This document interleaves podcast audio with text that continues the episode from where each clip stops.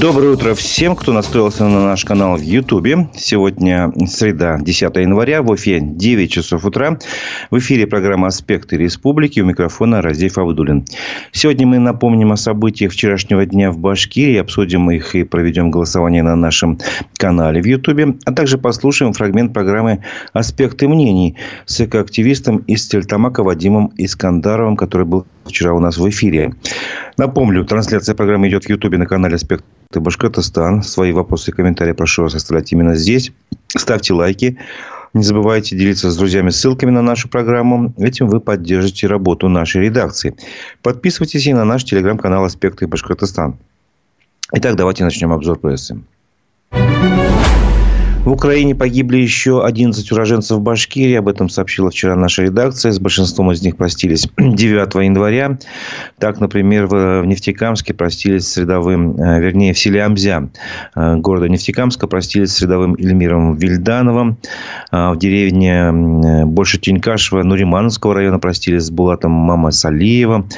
В селе Антинган Хайбольнского района было прощание с Динаром Билаловым.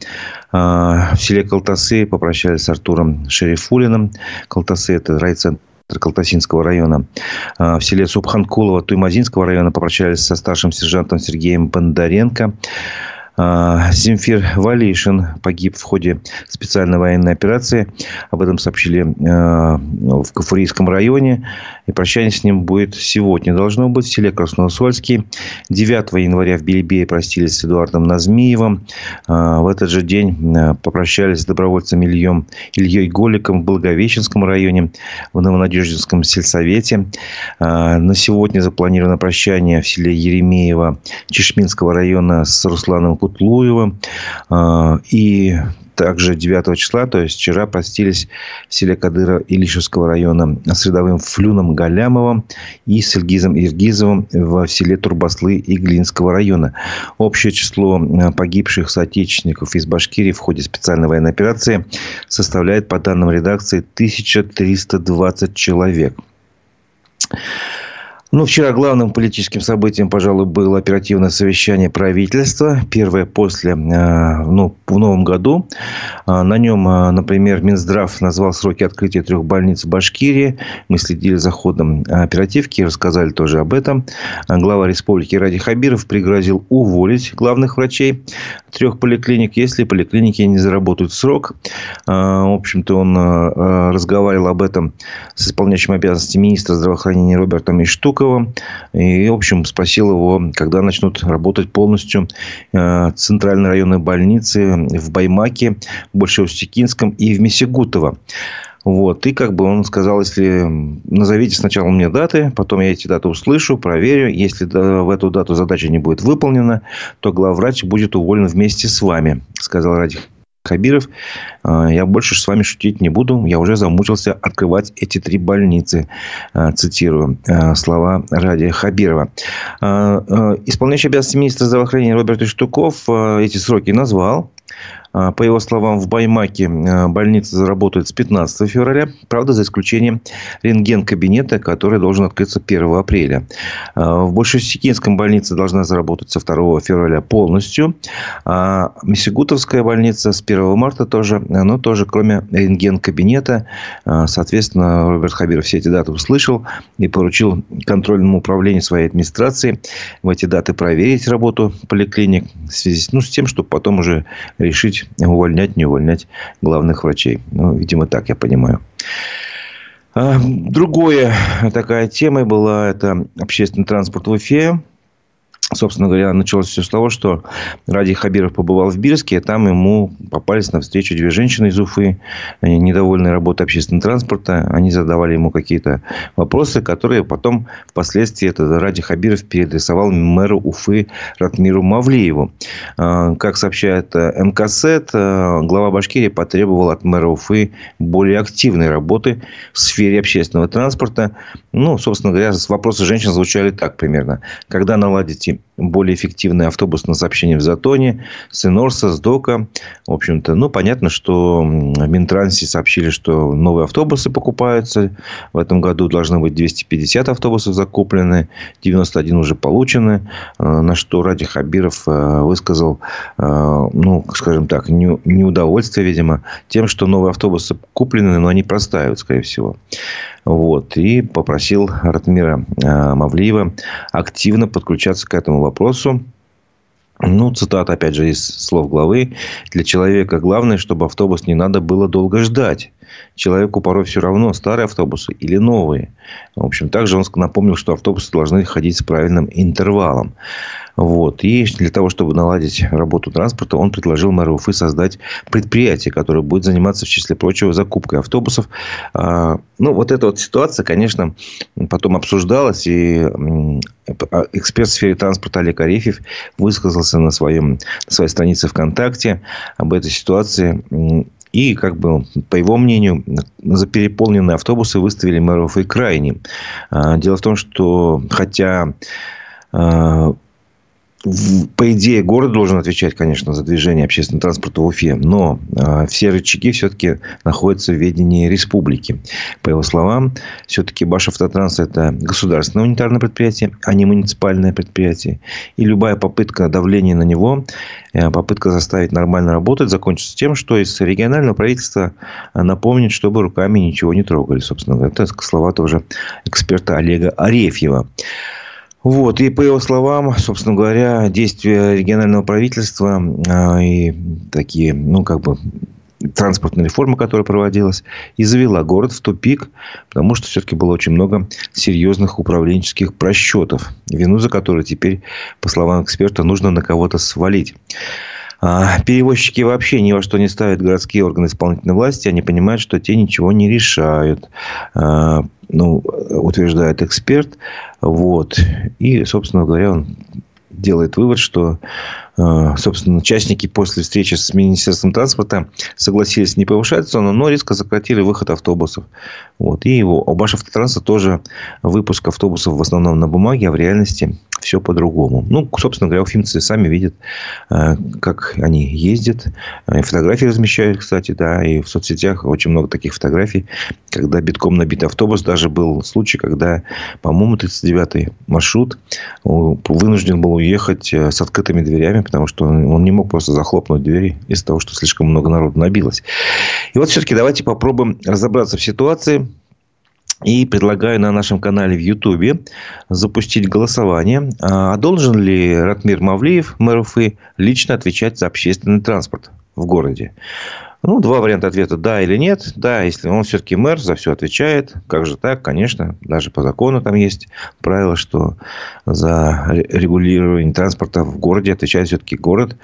А второй вариант ответа нет, от него ничего не зависит. А все-таки э, развозят пассажиров по городу государственное предприятие, а не муниципальное. И рычаг рычагов э, влияния, давления на это а, у городской администрации нет. А, еще раз напомню, наш канал а, «Аспекты Башкортостан». Мы запустили здесь голосование. Должен ли Ратмир Мавлиев лично отвечать за общественный транспорт в Уфе? Два варианта ответа. Голосуйте.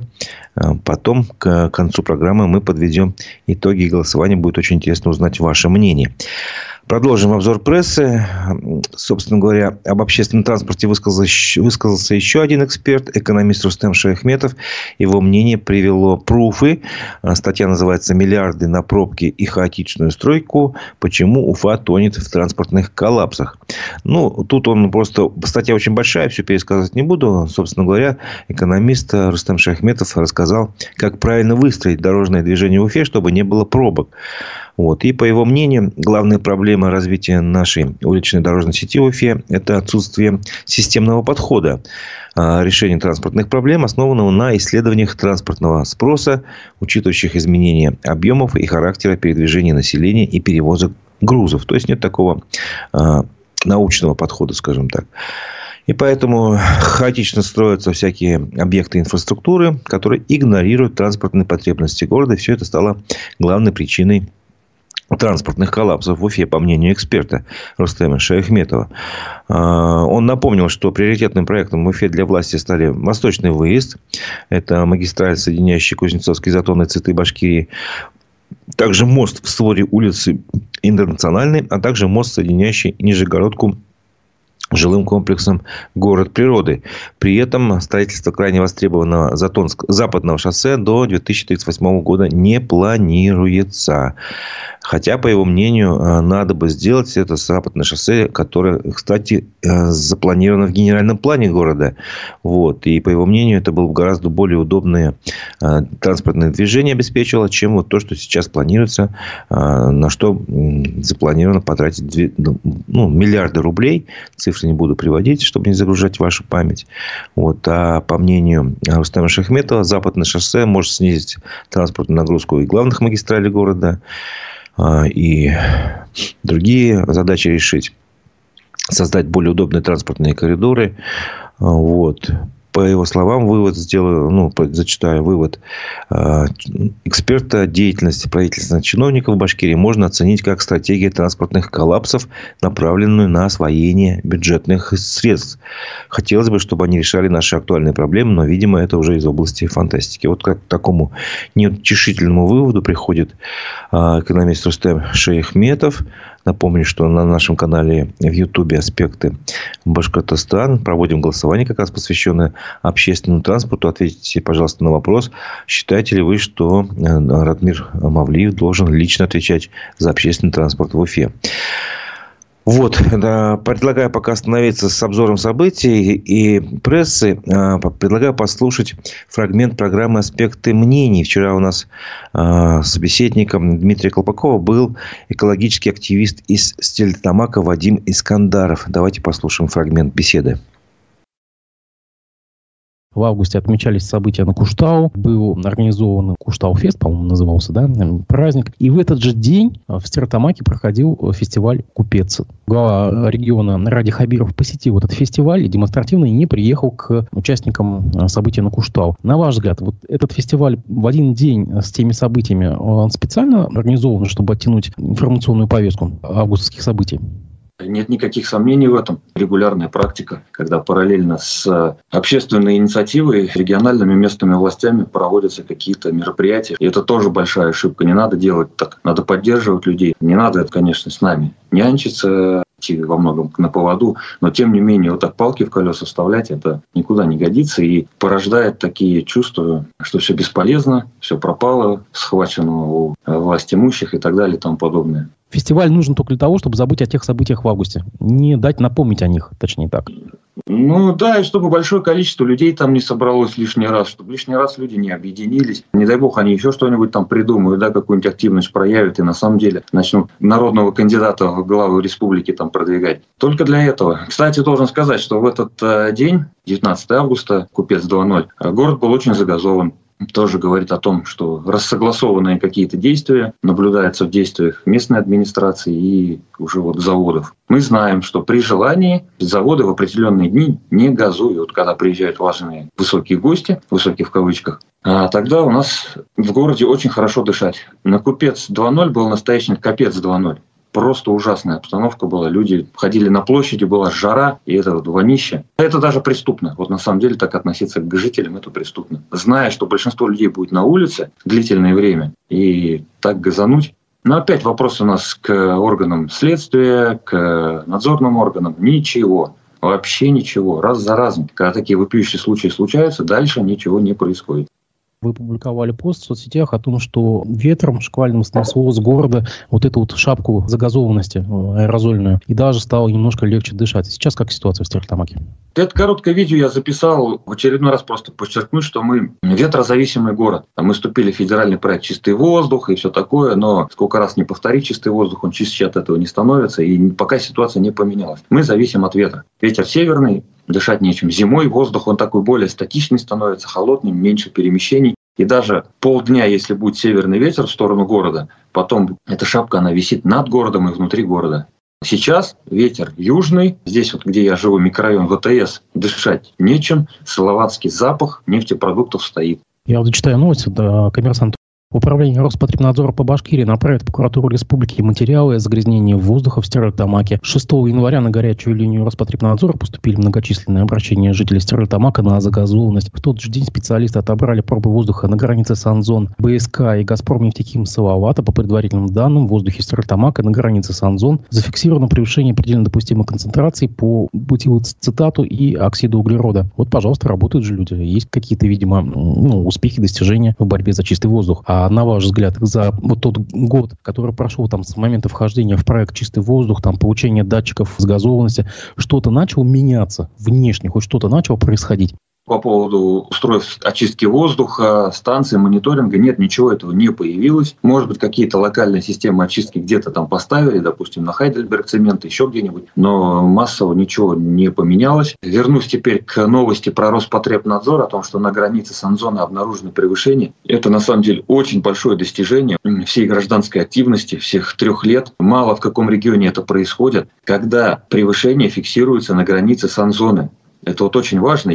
Когда превышение фиксируется внутри города, невозможно сказать, кто виноват. Когда фиксируется на границе определенного предприятия, законодательство санитарное говорит, что виновно это предприятие. Это их санзона. Они сами его размеры утверждали. Они сами говорили, что у нас за пределы этой территории ничего не вылетит. Они должны были учесть соседей, общую нагрузку в городе, фоновую, прежде чем утвердить свою санзону. Вот они ее утвердили, конечно, утверждали им сами надзорные органы, но тем не менее они ее заявили. И теперь на их границе ловятся превышения. Следовательно, виноваты они. Вот этого раньше не было таких случаев, когда на границе санзоны что-то ловили. И теперь наконец-то поймали. Мы очень рассчитываем на, на Роспотребнадзор, мы будем посещать, дай бог, будут судебные заседания, чтобы привлечь э, виновное юрлицо к ответственности. Мы будем ездить на эти суды, я надеюсь, жители тоже будут приезжать в большом количестве, покажем, что для нас это очень важно. Наверное, только тогда э, ситуация начнет меняться быстрее, когда будут привлекаться наконец-то к ответственности какие-то лица, юридические, физические.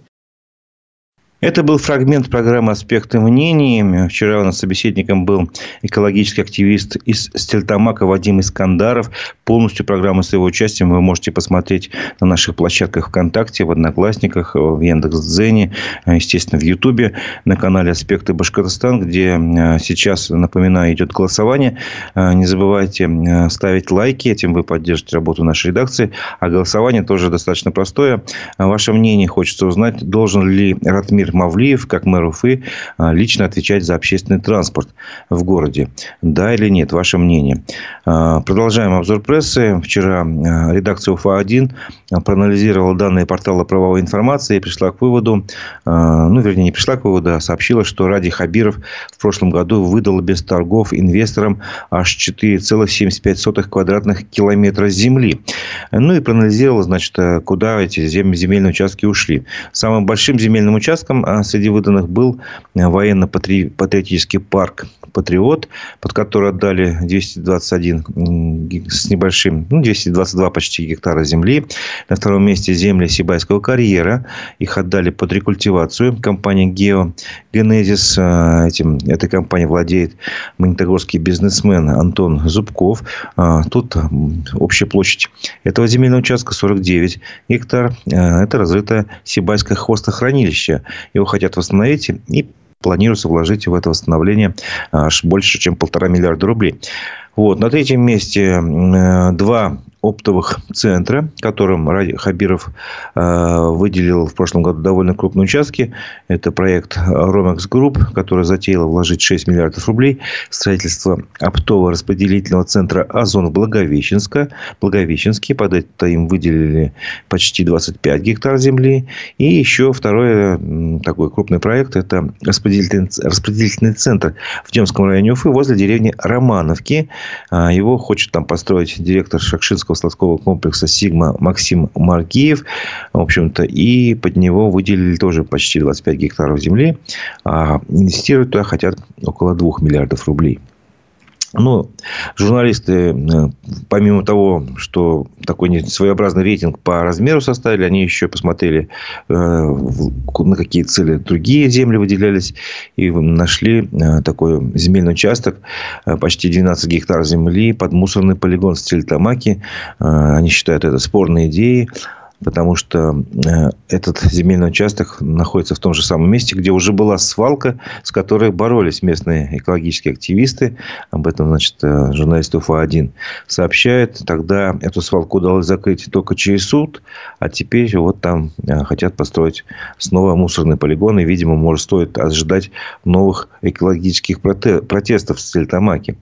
Ну, также редакция сделала вывод, что в прошлом году радио Хабирова особенно важно было развивать придорожный сервис и сеть автозаправок, в частности, комп- заправки компании «Лукойл», а также промышленное производство, на которое как раз и приходится значительная часть выделенной земли.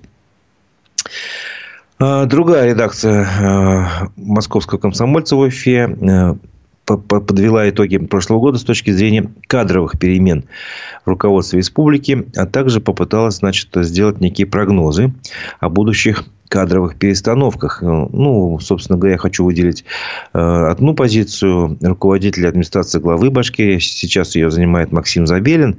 Вот. А, а по данным редакции, которые пообщались с разными э, собеседниками, которые ну, в теме находятся, его может заменить один из шести кандидатов, которых они и назвали. Вот. Все больше слухов идет о том, что Забелин э, собирается уйти все в Москву на повышение. А, вот. И среди возможных кандидатур на его замену называют разные фамилии, в том числе самым главным и самым перспективным кандидатом на эту должность называют Азамата Абдрахманова. Якобы он уже даже был на смотринах в администрации президента России, сообщает э, МК. А, кроме того, не исключаются варианты назначения двух заместителей главы руководитель администрации главы региона это Урала Кельсинбаева и Искандера Ахмедвалиева. А есть еще э, такие кандидатуры, как э, бывший э, председатель Центра избиркома Башкирии Илона Макаренко, бывший декан юрфака Баш... Башкирского государственного университета. Издание напоминает, что в свое время Ради Хабиров перешел как раз в администрацию первого президента Башкирии Муртазы Рахимова с позиции декана юрфака. Вот. Кроме того, называются такие фамилии, как тоже выпускница юрфака БГУ, а, руководитель Минзем имущества Наталья Полянской. Вот. А в самой администрации главы все больше говорят о росте влияния начальника секретариата главы Татьяны Пашковой, которую слушаются вице-премьеры и боятся главы администрации. Ее даже называют так Сталином в юбке. А, ее называют очень амбициозной персоной, оказывающей большое влияние на процессы в администрации и кадровые назначения среднего уровня. Ну, как бы то ни было, а, если все-таки все эти слухи подтвердятся об уходе Максима Забелина, а, то о новой кандидатуре мы уже узнаем достаточно скоро, в этом, по крайней мере, в этом году.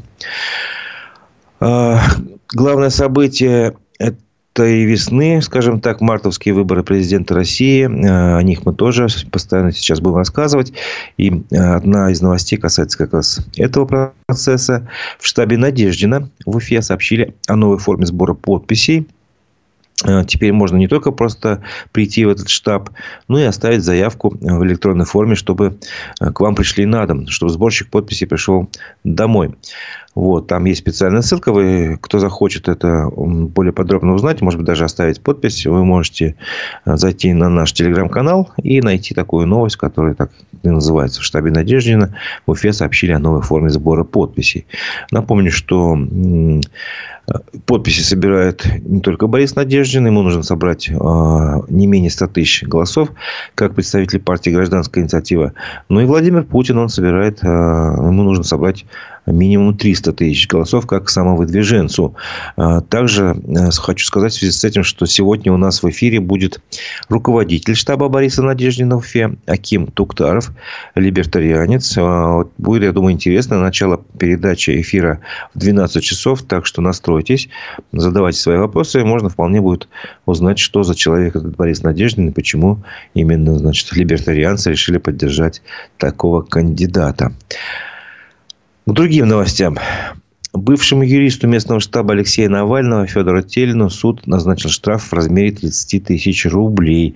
Об этом сообщил коммерсант. Должен сказать, что Алексей Навальный э, признан э, в России, внесен, вернее, в список экстремистов и террористов, а Федор Телин признан э, иноагентом.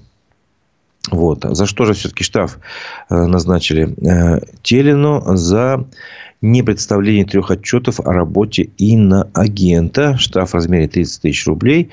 А, собственно говоря, а, по информации значит, сотрудника а, Минюста башкирского, Телин не предоставил отчет за четвертый квартал об иностранных источниках и объеме средств, которые он от них мог получить.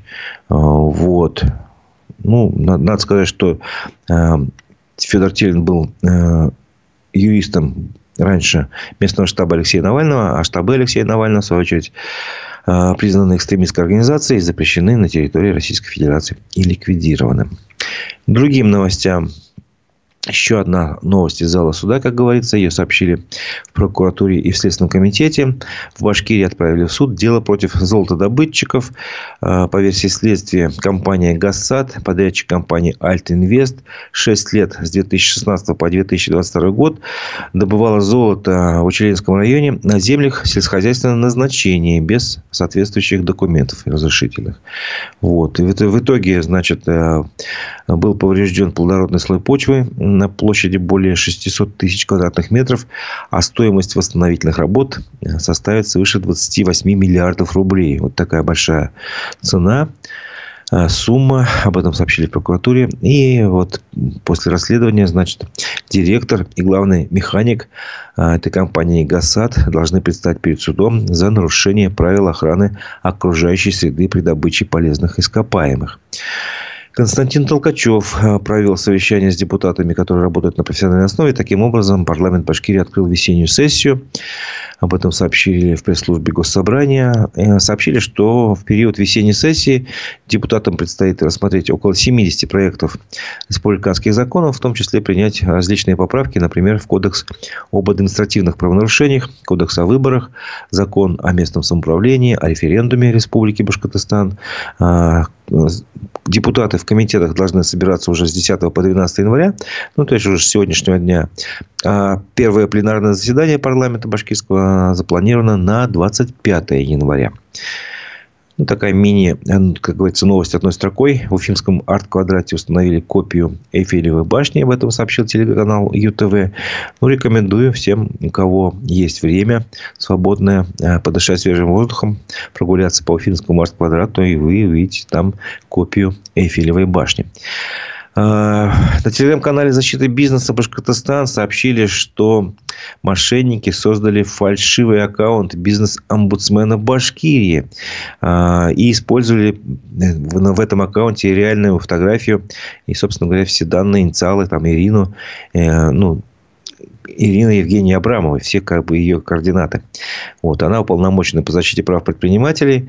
Вот. И там, в общем, телеграм-канал э, «Защита бизнеса» Башкортостан опубликовал фотографии переписки, где от ее имени содержится просьба, что к вам сейчас обратится товарищ с ФСБ. Ну, обычная схема, собственно говоря. И те, кто ведутся на эту схему, потом попадают в сети мошенников. И э, кто-то, кто больше, кто меньше, теряет свои деньги. Вот. А настоящая Ирина Абрамова проведет личный прием предпринимателей. Это же случится завтра. Об этом тоже сообщили э, на бизнес-телеграм-канале «Защита бизнеса». Значит, завтра она проводит личный прием предпринимателей в общественной приемной э, своей э, по адресу в Уфе, улица Ленина, 5, дробь 3. А, начало приема в 3 часа. Но нужно записаться на этот прием. Тоже контакты, я думаю, вы найдете без труда. На всякий случай назову один городской телефон. Уфимский 218 18 18. Он легко запоминается. 218 18 18. Так что, предприниматели, если у вас есть вопросы, и нужно ваши права защищать, пожалуйста, обращайтесь. Э, идите на прием э, к Ирине Абрамовой, уполномоченному по защите прав предпринимателей. Напоминаю, что на нашем канале в Ютубе «Аспекты Башкортостана» идет голосование. А, я вас спрашиваю, должен ли Ратмир Мавлиев а, лично отвечать за общественный транспорт в городе. Два варианта ответа. А, поспешите, скоро мы подведем итоги голосования. Не забывайте ставить лайки. Этим вы поддержите работу нашей редакции. Сделать очень легко. Нажмите на кнопочку, где палец вверх. Вот, продолжим. Э, вчера Салават Юлаев сыграл э, с китайским клубом Кунь-Лунь и уступил ему со счетом 1-2. Об этом сообщили в хоккейном клубе. Уфимцы активно начали встречу. Э, команда дважды подряд играла в большинстве. Имела много моментов, но все-таки гости провели опасные атаки 1 в 0 и, собственно говоря, не смогли переиграть Илью Ежова. На 17-й минуте юлаевцы остались в меньшинстве, и китайская команда реализовала свое численное преимущество. Дальше, значит, Иван Дроздов сравнял счет. Во втором периоде гости снова вышли вперед. Уфимцы пытались, значит, как бы сравнять счет, но все, как бы у них это не получилось. Итак, 1-2. Елаевцы проиграли, уступили у себя дома, если не ошибаюсь. Да. Вот, сейчас они уезжают, и у них будут новые встречи. Будем надеяться, что они выиграют. Итак, давайте подведем итоги голосования. На нашем канале в Ютубе, где я вас прошу ставить лайки, не забывайте это делать мы запустили опрос, должен ли Ратмир Мавлиев лично отвечать э, за общественный транспорт в Уфе. Итак, э, вариант ответа «да», он же мэр, собрал абсолютное большинство голосов, 81%. А вариант «нет», от него ничего не зависит, а меньшинство, соответственно, 19%. А, ну, спасибо за голосование. Вы еще можете успеть поставить лайки, потому что я хочу познакомить вас с новостями российскими и мировыми. А, прочитаю вам вечерний выпуск новостей телеграм-канала «Эхо новости». Итак, беспилотник самолетного типа был перехвачен над Брянской областью, сообщил губернатор Александр Богомаз. Он утверждает, что пострадавших и разрушений нет. Ранее об атаках со стороны вооруженных сил Украины сообщили власти еще двух регионов России. По их данным, над Орловской областью сбили три беспилотника, а над Курской – четыре. Патронным заводом в Подольске, который Владимир Путин поручил национализировать, прежде руководил его бывший охранник, выяснилось здание агентства. Затем его сменил полковник ФСБ, которого подозревали в руководстве Гальяновской организованной преступной группировкой. Подмосковные власти обвиняют руководство предприятия в причастности к аварии, которая оставила без тепла 20 тысяч человек этой зимой. Власти Российской Федерации намерены резко ограничить вывоз из страны золота. Как пояснил Интерфаксу замминистра финансов Алексей Моисеев, это связано с западными санкциями. По его словам, россияне выводят средства за рубеж. И если не поставить барьер, то ситуация может выйти из-под контроля.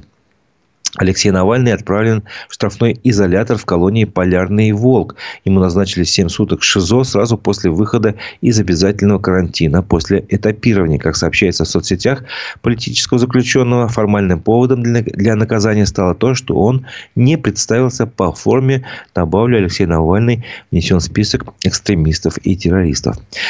Суд в Москве отказался арестовать блогера из Таджикистана Раджабзады Джумабоя, который высмеивал россиянок. Ранее ряд пользователей соцсетей пожаловались на русофобию в постановочных роликах блогера.